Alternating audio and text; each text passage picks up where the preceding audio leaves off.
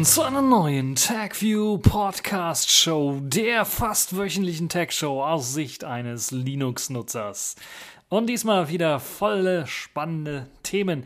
Im Programm haben wir Thunderbird kommt auf Smartphone, UFS 4.0 nicht nur schneller, Microsoft veröffentlicht schon wieder alten Code als Open Source, Amazon erlaubt endlich EPUB auf Kindle, Stack Overflow April-Scherz wird Realität, Chinas Behörden wechseln auf Linux und eigene Hardwarehersteller. Und dann haben wir die Kategorien in dieser Woche. Distro der Woche, Chaos 2022 4 und Selfish der Woche. Wo bleibt eigentlich das Xperia 10 Mark III Image? Und Octave. Legen wir also direkt los. E-Mail-Clients gibt es ja eigentlich wie Sand am Meer und am Desktop sind wir ja einige E-Mail-Clients schon doch durchaus gewohnt. Und gerade weil ich weiß, dass wir viele Linux-Nutzer haben, aber nicht nur die verwenden doch ziemlich gerne den Thunderbird E-Mail-Client. Und viele wünschen sich schon seit Jahren, dass es auch mal sowas für ihr Smartphone auch gibt. Und jetzt hat Mozilla, Mozilla tatsächlich angekündigt, dass der Thunderbird auch für Android und iOS herauskommen soll. Das hat der Produktmanager von Mozilla Thunderbird per Twitter mitgeteilt. Und so sieht das dann so aus, dass wir in Zukunft wohl einen E-Mail-Client haben werden, der wohl hoffentlich besser ist als alle anderen E-Mail-Clients. Ich weiß nicht, wie es euch so geht, aber ich habe immer so meine Probleme, was E-Mail-Clients am Smartphone angeht, egal ob es jetzt Android, Selfish OS oder iOS angeht. Da gibt es keinen so wirklich guten. Das Beste, was ich gefunden habe, war der BlackBerry Hub der wirklich E-Mails perfekt sortiert und super suchen kann und man einen Priority Hub hat, wo man sagen kann, okay, das sind die E-Mails, die automatisch priorisiert werden sollen. Super einfach gemacht, super toll und nett gemacht. Aber daneben kommt lange Zeit nichts. Viele schwören ja auf Google Mail, aber Google Mail ist total nutzlos, weil es nichts suchen kann. Also versucht mal nach E-Mails zu suchen in Google Mail. Das geht einfach gar nicht. Also bei mir gibt es nie Ergebnisse. Hat vielleicht damit zu tun, dass ich nur Drittanbieter E-Mail äh, E-Mails dort eingebunden habe. Auf jeden Fall findet er nichts. Deshalb ist das auch Grütze. Ansonsten, ja, es gibt noch das eigene von Huawei, das ja, relativ gut funktioniert. Hier und da mal beim Löschen von E-Mails abstürzt. Das passiert auch schon mal. Aber es funktioniert ansonsten ganz gut. Ja, aber ich wünsche mir wirklich, dass Thunderbird mit seiner Stabilität, mit, dein, mit seinen Features und mit ja, der Auswahl an vielleicht auch Plugins und Optionen und vielleicht auch die Integration mit dem Desktop-Client ein bisschen was ja, an Vorteil bringen könnte. Ich kann mir durchaus vorstellen, Thunderbird jetzt auf einem Android-Smartphone beispielsweise kann sich automatisch die Konten, die ich schon auf meinem Desktop habe, synchronisieren, so dass ich die Passwörter alle nicht wieder eingeben muss. Nur bei denen, die Zwei-Faktor-Authentifizierung benötigen oder spezielle App-Passwörter eventuell. Aber das wäre eine tolle Geschichte und natürlich gilt das auch für die Synchronisation zwischen Kalendern und äh, so weiter. Und dann gibt es natürlich viele weitere Geschichten, was die Oberfläche angeht, wo ich manchmal fluchen könnte bei E-Mail-Clients, wo ich dann hoffe, dass Thunderbird für Android und iOS durchaus Besserung bieten könnte, was die Bedienbarkeit von E-Mails angeht. Ja, müssen wir mal schauen. Wir müssen uns gedulden. Die erste Beta-Version, gehe ich mal davon aus, wird diesen Sommer erscheinen und dann werden wir zunächst einmal eine Android-Beta sehen die man vielleicht als APK auch runterladen kann, nicht nur im Google Play Store. Und dann werden wir gucken können, wie gut dieser E-Mail-Client dann wirklich werden wird. Ich verspreche mir und ich erwarte eigentlich Großes und Großartiges mit dem Mozilla Thunderbird, äh, dass er quasi auch zum de facto Standard wird bei meinen Smartphones, was die E-Mail-Verwaltung angeht. Aber da müssen wir mal schauen, was für ein E-Mail-Client benutzt ihr auf euren Smartphones? Seid ihr zufrieden damit? Was würdet ihr verbessern? Was vermisst ihr vielleicht von einem E-Mail-Client, den ihr auf dem Desktop habt, was ihr auf dem Smartphone auch haben wollt? Wir bleiben bei Smartphones und kommen zu Speichern für Smartphones. Dort hat sich ein Hersteller vor allen Dingen etabliert, nämlich der Hersteller Samsung, der Universal Flash Storage entwickelt hat, kurz UFS. Mittlerweile sind wir ja bei Version 3 was in den ja, höherwertigen Smartphones durchaus verbaut ist. Jetzt hat Samsung bereits Version 4.0 vorgestellt und zwar nicht nur irgendein Chip, sondern ein Chip, der sogar sage und schreibe ein Terabyte fasst, also ein ziemlich, ziemlich großes Teil. Aber nicht nur die Größe ist entscheidend, sondern auch die Geschwindigkeit ist entscheidend. Wie schnell kann ich Daten auf so einem Terabyte-Chip draufschreiben? und bei einem Smartphone vor allen Dingen auch immer wichtiger Stromverbrauch. Und in all diesen Punkten bietet Samsung mit der neuen Version durchaus Vorteile. Kommen wir zunächst einmal zur Geschwindigkeit. Also UFS 4.0 bietet eine verdoppelte Geschwindigkeit an. Um das mal in Zahlen klar zu machen, UFS 3.0 hat bei der Nutzung von zwei Lanes im Year 4 Modus, also es hat auch noch verschiedene Möglichkeiten äh, genutzt zu werden, aber es hat jeweils die Möglichkeit auf jedem Lane 11,6 Gigabit pro Sekunde und somit auf insgesamt 23,2 Gigabit pro Sekunde zu kommen. Das sind etwa 3 Gigabyte pro Sekunde an Schreiboptionen, die es gibt, die über diesen Äther da gejagt werden können. Das ist schon mal ganz äh, ordentlich, wenn ich überlege, wenn ich 4K aufzeichne oder sogar jetzt mittlerweile gibt es ja Smartphones mit 8K, kann es durchaus sein, dass dann solche Datenraten anfallen. Bei UFS 4.0 sind die Bahnen doppelt so schnell, also steigt die Datenrate auf 23, von 23, nee, die Datenrate auf einem Lane auf 23,2 Gigabit pro Sekunde, auf zweien dann auf 46,4 Gigabit pro Sekunde. Das würde dann etwa ja 5,8, 5,9 Gigabyte pro Sekunde bedeuten, die man schreiben könnte. Sind nicht ganz die verdoppelten drei, aber ungefähr so könnt ihr dann schreiben. Das macht natürlich ordentlich viel Sinn, gerade wenn es immer mehr Smartphones und Spitzenklassen-Smartphones werden diesen Standard bekommen geben wird, die 8K-Videoaufzeichnung machen können. Die müssen natürlich schnell geschrieben werden. Das ist das eine. Das andere ist natürlich dann auch, diese Geschwindigkeiten, die da erreicht werden, müssen auch erreicht werden, so ein bisschen, wenn man schnell ein Terabyte vollschreiben möchte, weil das ist jetzt das nächste. Die Kapazität ist größer geworden von den Chips. Man kann also deutlich mehr drauf speichern und ein Terabyte ist, glaube ich, schon gar nicht schlecht. Also das höchste der Gefühle, was ich jetzt kenne in meinen Spitzenklassen-Smartphones, ist 512 Gigabyte und hier hat man es auch nochmal verdoppelt auf ein Terabyte. Das ist also sehr, sehr cool und schnell.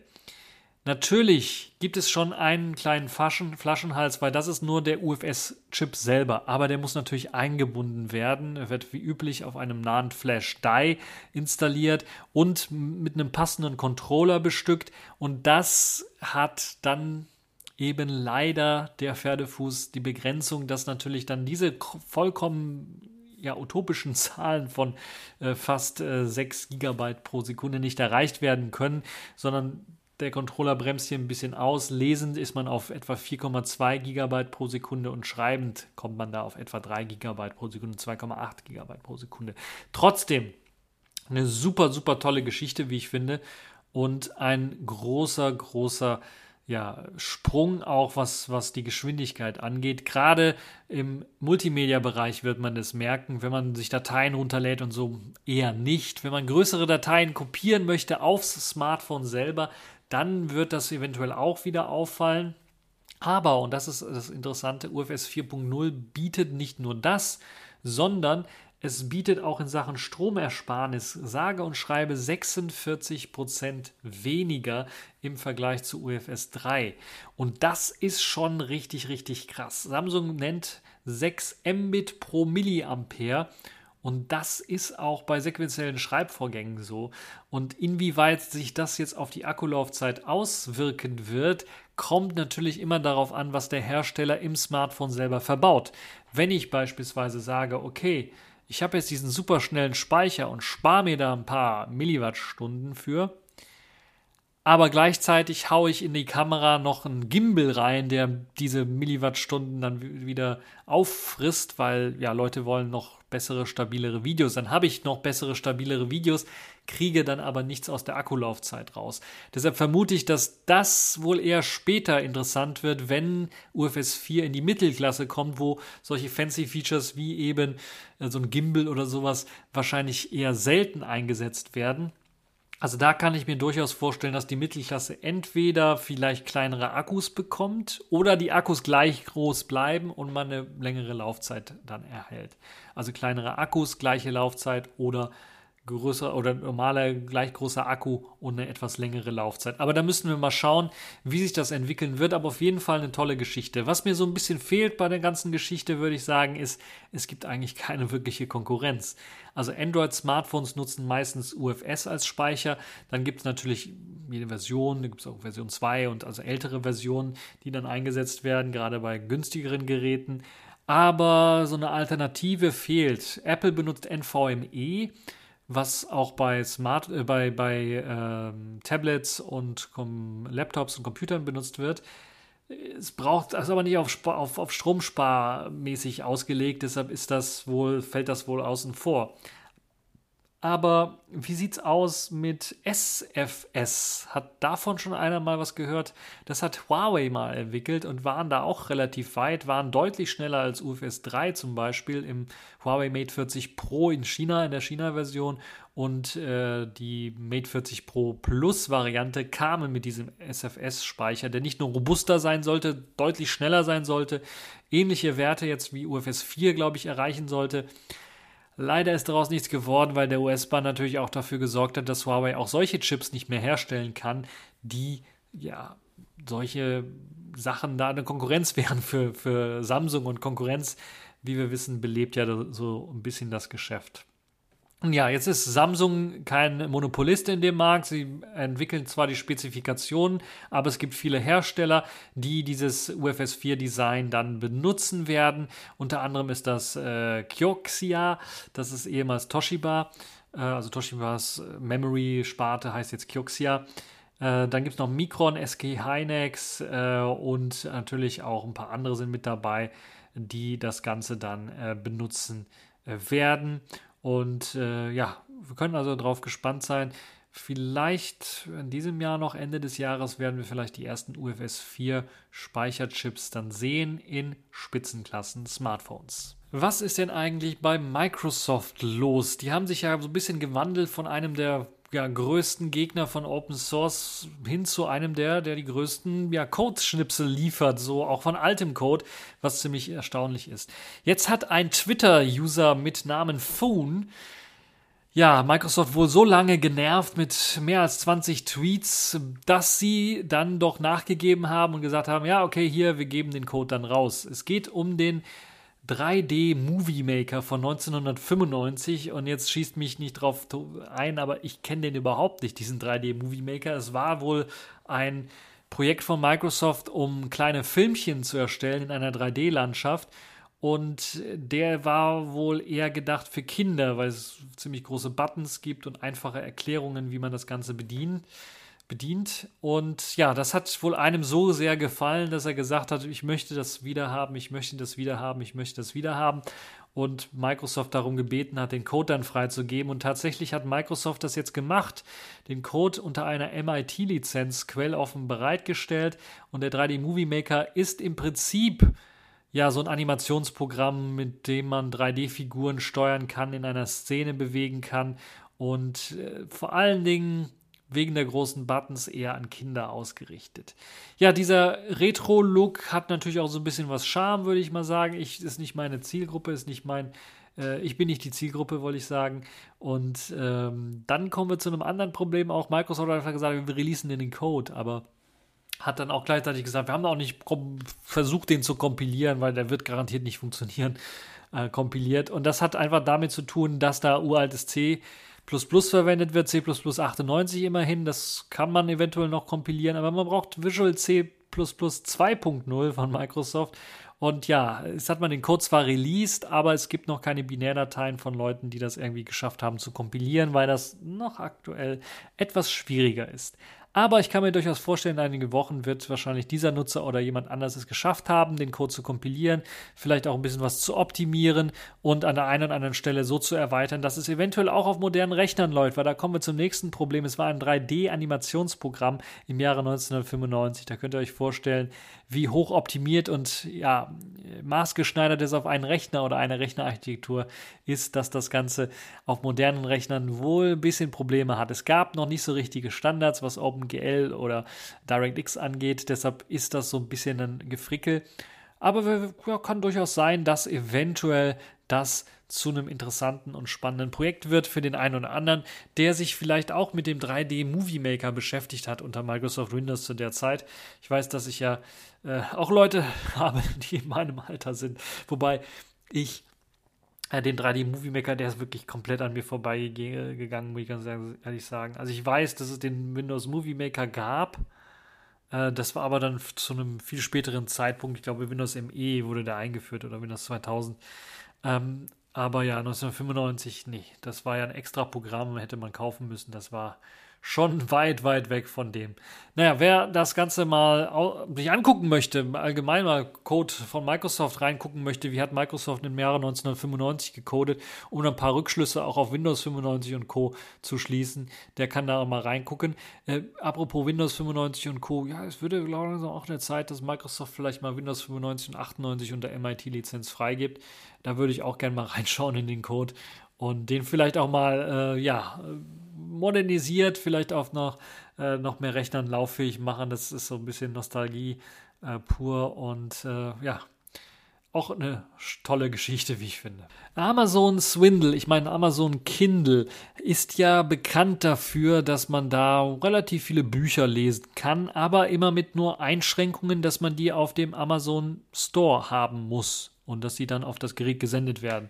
Es gibt also nicht die Möglichkeit zu sagen, okay, ich habe hier einen super tollen lokalen Anbieter, der mir EPUBs verkauft, aber das kann ich ja dann gar nicht auf meinem Kindle lesen. Deshalb musste man immer, das habe ich auch persönlich immer so gemacht, einen anderen E-Reader genommen. Die sind auch deutlich besser, muss ich ganz ehrlich sagen, weil die können auch wirklich alle Formate.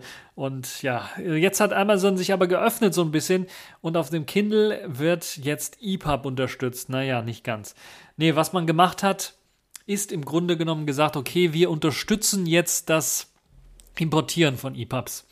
Das war ja vorher auch schon möglich. Man konnte EPUBs irgendwie umwandeln, musste man das äh, zu Hause selber machen, irgendwie am Rechner. Dann konnte man sie auf Kindle schieben. Das ist jetzt nicht mehr so notwendig, weil jetzt wird das in die Amazon Kindle App mit integriert. Das heißt, es gibt eine Senden-Funktion. Man kann also nicht wie üblich äh, per E-Mail beispielsweise als Anhang äh, an den Kindle was senden, sondern man muss tatsächlich mit diesem Programm und der Sende an Kindle-Funktion arbeiten. Dann wird eben das EPUB-Format direkt umgewandelt, konvertiert in das Amazon-eigene AZW3 und das ermöglicht dann halt eben äh, das Anschauen. Das soll jetzt, wenn möglich, auch ohne große Darstellungsfehler passieren und weiterhin aber nicht in der Lage werden die Kindles sein, die EPUB-Formate direkt zu öffnen, was ein großes, großer ein großes Problem immer noch darstellt. Das heißt, ein Schritt vor und zwei zurück, naja, nicht ganz. Man ist schon einen Schritt vorgegangen, der Schritt zurück wird das Mobi-Format betreffen, weil das Mobi-Format wird ab August 2022 nicht mehr unterstützt. Also falls ihr noch ein altes Mobi ähm, habt, dann schnell rüber auf den Kindle ziehen, weil das wird dann noch unterstützt. Also es ist nicht so, dass jetzt alle Sachen, die ihr im Mobi-Format hattet, auf den Kindle gepackt habt, dann auf einmal nicht unbrauchbar werden, sondern die, die Sachen, die auf dem Kindle sind, funktionieren. Nur der Konvertierungsdienst der Mobi-Dateien in AZW3 oder Kindle-Format konvertiert wird, abgestellt ab August 2022 und konvertiert dann keine äh, Dateien mehr. Ja, insgesamt glaube ich ein Schritt in die richtige Richtung, wobei, ja, also warum muss man auch den Support für Mobi einstellen? Also ich verstehe nicht, warum Amazon nicht einfach sagt, okay, wir unterstützen das alles, auch wenn wir nicht alle Features unterstützen, weil einer der Gründe war, ja, Mobi-Format ist so alt, wir können die neuen Features, die wir in unserem Kindle haben, nicht alle nutzen ja, dann Pustekuchen, dann nutzt die doch einfach nicht. Also ich habe einen äh, Tolino gehabt, der ist leider kaputt gegangen vor zwei Jahren, aber es ist äh, dann, wenn ich ein bestimmtes Format aufmache, kann ich es wenigstens lesen, auch wenn ich alle Funktionen nicht habe in diesem Format äh, und nur im EPUB-Format und im anderen Format habe, das ist doch eigentlich kein Beinbruch. Also ich verstehe Amazon nicht ganz, warum sie da nicht offene Standards ordentlich unterstützen. Ähm, deshalb rate ich da immer noch von ab, einen Kindle zu kaufen. Manchmal kriegt man einen geschenkt, wenn man den hat und nicht losgeworden ist. Oder man hat, man, man, man war so blöd und hat einen gekauft. Äh, dann hat man jetzt zumindest die Möglichkeit, EPUBs draufzupacken. Also dafür sicherlich äh, interessant für den einen oder anderen von euch. Kommen wir jetzt zu Stack Overflow. Die machen nämlich auch Hardware, das habe ich gar nicht gewusst. Es hat eigentlich als April-Scherz gestartet. Äh, da hat äh, Stack Overflow Key vorgestellt. Und jetzt ist es tatsächlich ein Produkt, ein eigenständiges Produkt von, von äh, Stack Overflow geworden mit dem Key 2 oder Key V2 wird jetzt ein neues Tastenpad für faule Programmierer, so nennt sich das Ganze dann, herausgegeben. Offenbar erfreut sich dieses Konzept dann toller Beliebtheit, weil im Grunde genommen ist es nichts anderes als eine Copy-and-Paste-Maschine, also drei Tasten. Das ist eine Tastatur mit drei Tasten, wobei die Steuerungstaste einfach das Stack Overflow-Logo ist. Ansonsten habt ihr noch C und V, also für Copy und Paste. Sehr interessante Geschichte, wie ich finde. Äh, die hat man jetzt weiter aufgebaut, die Tastatur. Man hat es jetzt ermöglicht, dass da RGB-Leuchten eingebaut sind, dass das Gehäuse ein bisschen halbtransparent ist, dass man da das Ganze durchleuchten kann dass man jede einzelne Taste unterschiedlich beleuchten kann, aber auch jede einzelne Taste rausnehmen kann und den mechanischen Switch austauschen kann. Das war mit der ersten Version noch ein bisschen was komplexer. Dort sind jetzt ähm, Kai-Box Black Switches mit dabei. Das sind etwas härter als die linearen Switches, als die, äh, als die normalen äh, Cherry MX, äh, wie heißen die? Cherry Mix äh, Switches, die es sonst so gibt, bei Game die Red Switches bei Gaming-Tastaturen beispielsweise. Und äh, ja, ein bisschen was härter sind sie schon. Linear, Druckgewichte von 60 Gramm, also etwas schwergängiger. Limitiert ist das Ganze aktuell auf 4900 Stück, also ihr müsst relativ schnell sein. Ich weiß gar nicht, ob das schon ausverkauft ist. Im Grunde genommen habt ihr nur Steuerung C und Steuerung V, aber es gibt auch die Möglichkeit, das Ganze ein bisschen per Firmware dann umzukonvertieren und ein bisschen ein paar Makros zu schreiben, die das Ganze im Controller dann umprogrammieren. So gibt es also auch die Möglichkeit, dann äh, die Belegung zu ändern und die eingebauten LEDs zu steuern und die äh, Tastatur dann so einzustellen, wie man es haben möchte, Tastatur, die drei Tasten so einzustellen, wie man es haben möchte. Also äh, auf jeden Fall eine nette Spielerei. Das Ganze ist nicht recht billig, sondern es kostet 30 Dollar etwa, 29 Dollar bei drop.com und dann, wenn ihr das nach Deutschland äh, schicken, geschickt haben wollt, nochmal 15 Dollar Versandkosten. Aber für eine kleine Dekoration, falls ihr da Lust habt, ich kann mir das vorstellen, einfach USB-C anschließen, schön leuchten lassen. Das sieht halt gut aus. Äh, nicht wirklich benutzen. Aber ja, das ist auf jeden Fall eine Möglichkeit, ist relativ günstig. Ähm, ja, nicht ganz günstig, würde ich sagen. Also die 29 Dollar ist schon gerade so, aber dann noch 15 Dollar extra. Ah, das ist äh, für, für eine Dekoration, das ist schon ein bisschen was äh, ja, teurer. Aber für die Leute, die sich leisten können, die haben auf jeden Fall jetzt eine äh, coole Dekorationsmöglichkeit mit Stack Overflow Key V2. Zum Schluss der Nachrichtenwoche wollen wir, also der Newswoche, wollen wir uns ein wenig mit China beschäftigen. Die haben neue, Regelungen gefunden. Die wollen in Zukunft nur noch eigene PCs und Betriebssysteme einsetzen. Das trifft vor allen Dingen natürlich auch jahrelange Partner wie Dell und HP, die bisher dort für Behörden und für staatliche Betriebe PCs ausgeliefert haben. China hat ganz klar eine Agenda. Die wollen jetzt, nachdem Huawei gebannt wurde und ein paar andere Industriezweige gebannt worden sind, vor allen Dingen die, die zentrale Regierungsbehörden mit neuen PCs ausstatten, die nicht mehr von den USA oder von amerikanischen Firmen herkommt, sondern im Inland produziert worden sind, vor allen Dingen von Huawei oder von Lenovo. Das hat das Nachrichtenmagazin Bloomberg, äh, Nachrichtenagentur Bloomberg berichtet und äh, ja, etwa 50 Millionen PCs sind betroffen und das ist schon eine ganze Menge, wenn wir überlegen. Also die haben einen richtig großen Staatsapparat dort und äh, ja, die zentrale Regierung setzt diese PCs nur ein. Wenn wir dann nochmal überlegen, es gibt ja noch lokale Regierungen, dann kommt da eine ganze Menge zustande und wenn dann auf einmal Bestellungen von HP und Dell wegbrechen, dann ist das doch schon bemerkbar bei HP und Dell. Sie, chinesische Firmen wie Lenovo, Huawei und Inspur gehören zu den weltweit größten Herstellern von Notebooks und Servern und die haben also dann auch keine Probleme, dann dort Nachschub zu liefern.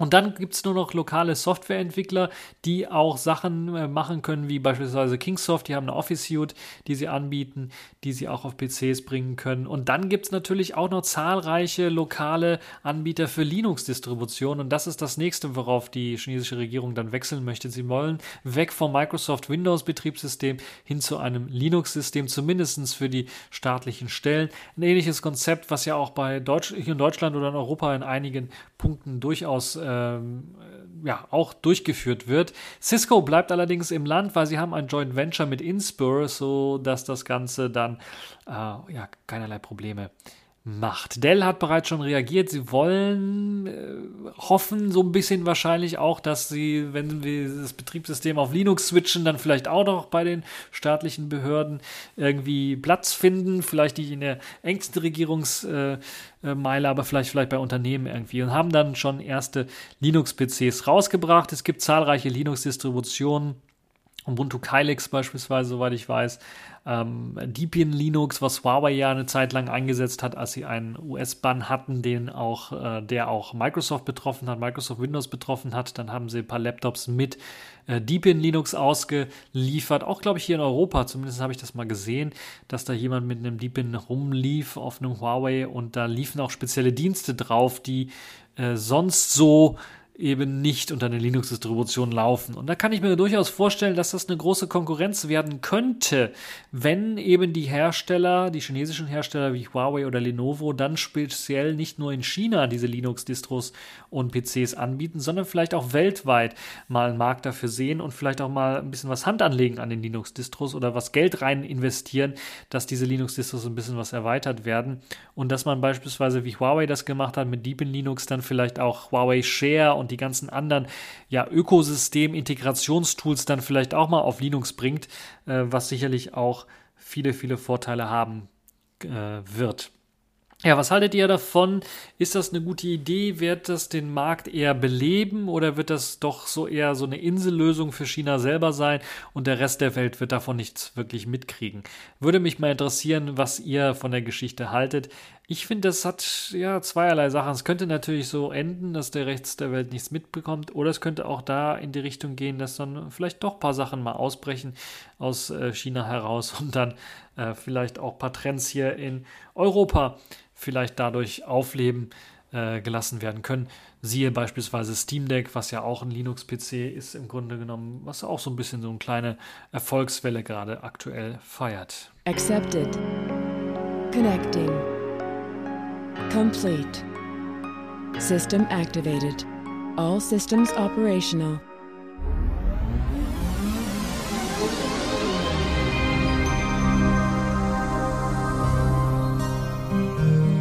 So, kommen wir weg von den Nachrichten dieser Woche hin zu den Kategorien in dieser Woche und wir legen los mit der Distro der Woche. Das ist diesmal Chaos 2022 4. Ähm, so würde ich das Ganze mal bezeichnen.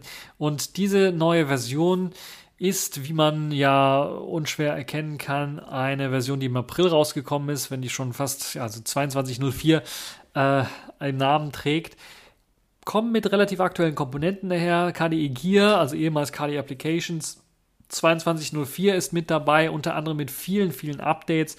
Unter anderem äh, gibt es die Quick Commands in äh, dem Terminal Emulator Konsole.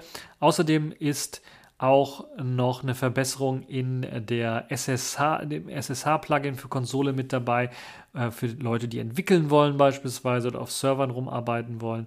Und dann gibt es natürlich auch noch äh, für KDN Live zahlreiche Verbesserungen, neue Optionen und Profile, die es einem ermöglichen, äh, besser, schneller, höher, weiter rendern zu können, Videos rendern zu können.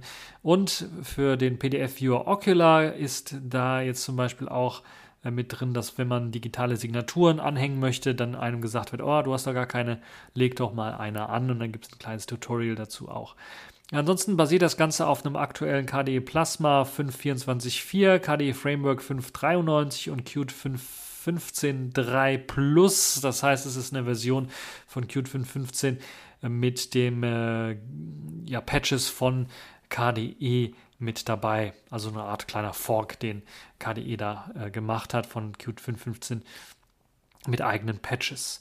Ja, dann ist mit dabei auch der Linux-Kernel 5.17.5 Systemd 250 äh, Mesa 22, Vulkan 13212 äh, und äh, ja, eine ganze Reihe von weiteren Sachen. Scanpage wurde erweitert, neu hinzugefügt als eine Möglichkeit, äh, mehrere ähm, Bilder einzuscannen und als PDF abzuspeichern. Qt 6.3 ist als Demo-Version, nicht als Demo, sondern als Bibliothek schon enthalten. Man kann es also selber installieren äh, und ist mit drin. Da hast du also die Möglichkeit, das auch auszuprobieren. Es gibt extra Qt 6 ähm, Pakete dafür. Und dann gibt es natürlich noch zahlreiche weitere Tools. Richtig interessant finde ich das Tool äh, Kröso, äh, so heißt das, glaube ich. Ähm, das ist ein Tool, erstmal erster Einrichtungsassistent, der einem hilft, dann auch ja, ein paar Sachen einzurichten oder ein paar Softwaregeschichten direkt mitzuinstallieren, was sicherlich auch eine schöne Sache ist. Es wird auf den Calamares Installer gesetzt. Dort gibt es also auch die Möglichkeit, das Ganze auf UEFI-Partitionen zu installieren. Und ähm, ja, das Ganze kommt auch mit einer interessanten Idee daher. Es gibt CAC und FinOpt äh, die aktiviert sind und im Dateisystem XFS standardmäßig. Das hilft einem vor allen Dingen dabei, Fehler schneller auf dem Dateisystem zu erkennen. Und wenn eine Festplatte beispielsweise abraucht oder kurz davor ist abzurauchen oder SSD, dann findet man das viel schneller raus als ohne diese Option. Also auch ziemlich interessant, dass Chaos da auf XFS setzt. Und ja, viele weitere Sachen in der neuen Version mit dabei. Ihr könnt euch das Ganze anschauen. Aktuell wird kein RAID-System unterstützt, also falls ihr ein RAID aufbauen wollt, ist das aktuell nicht möglich. Aber ansonsten auf jeden Fall einen Blick wert. Äh, kommt mit einer guten Paketverwaltung daher. Ich glaube, es ist eine Paketverwaltung, die an äh, Arch Linux angelegt ist, äh, wobei eigene Pakete da äh, durchaus verwendet werden.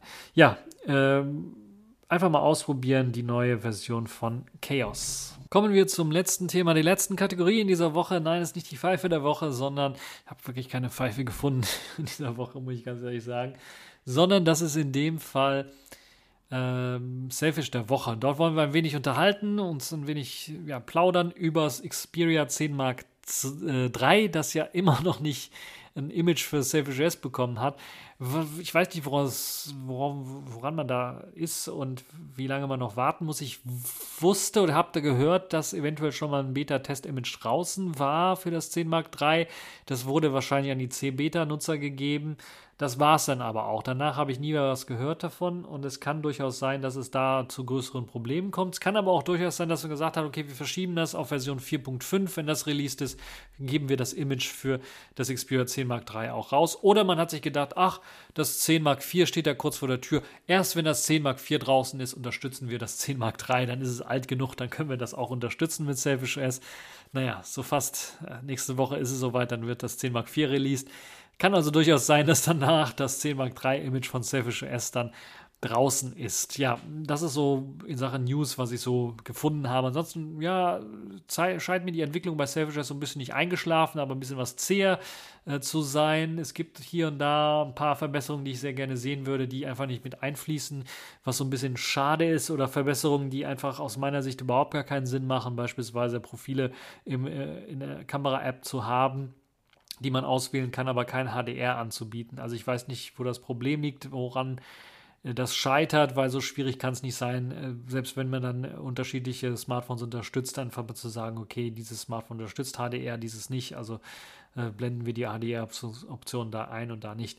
Naja, das ist so meine Frage, die ich da habe an der ganzen Geschichte, aber ja, da werden wir mal gucken, wie sich das weiterentwickeln wird. Ich benutze Selfish OS nicht mehr hauptsächlich als äh, mein Hauptsmartphone. Das habe ich aber schon länger mal angekündigt, dass ich das nicht mehr mache, sondern das ist so ein kleines Testgerät, das ich dann immer noch habe. Da steckt aber mittlerweile auch gar keine SIM mehr drin.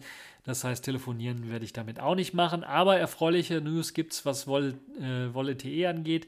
Das heißt, Voice over LTE oder Voice over IP soll in Zukunft unterstützt werden. Es gab ein paar Demos, die gezeigt worden sind. Auf, glaube ich, Twitter war es, wo man dann sehen konnte, dass das Ganze mittlerweile funktioniert.